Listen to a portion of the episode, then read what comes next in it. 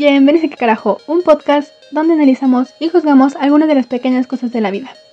Hoy veremos qué carajo es la pena. Pero no la pena que te imponen si haces algo mal, sino la que sientes cuando te toca a ti pedir la pizza. Según nuestro confiable diccionario de la Real Academia, es sinónimo de vergüenza, que a la vez es la turbación del ánimo que es causada por timidez y que frecuentemente supone un freno para actuar o expresarse. Todos hemos sentido ese sentimiento como de nudo en el estómago, el sentimiento de que todos nos están viendo y de que todos se van a reír de nosotros. Se puede sentir cuando estás con la persona que te gusta, cuando estás haciendo algo frente a muchas personas o simplemente cuando tienes la probabilidad de hacer algo mal, de equivocarte y que la gente te pueda juzgar por eso. Es un sentimiento natural, pero ¿se podrá controlar? Por ejemplo, cuando estás con la persona que te gusta, tu cerebro está enviando muchas señales y está liberando muchas hormonas que causan la pena. Creo que lo único que se puede hacer es estar consciente de esto y que esto no te impida actuar. Y en otros casos principalmente es miedo de equivocarte y que todos te juzguen por eso. Creo que ese tipo de pena sí es más trabajable.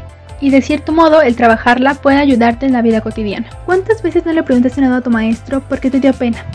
Porque tal vez era una pregunta muy obvia. O tal vez todos lo entendieron menos tú y van a pensar que no eres inteligente. En casos como estos, si se llega a dominar esa pena, se podría aprender más, comprender más y hasta mejorar tu rendimiento académico. Pero, ¿cómo podemos controlar la pena? Existen muchas recomendaciones, como imaginar que todos desnudos o aprender a respirar. Para mí, lo más importante es determinar por qué la estás sintiendo y determinar si deberías estar sintiéndola. Por ejemplo, vas a presentarte en una obra de teatro, eres el actor principal y te da mucha pena salir al escenario.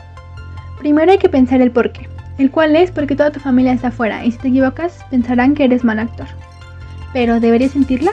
No, no deberías, ya que ensayaste mucho para eso, y también puedes improvisar si pasa cualquier cosa. Obviamente después de conocer estas dos cosas no se te va a quitar la pena, pero por lo menos vas a saber por qué la estás sintiendo y va a disminuir un poco.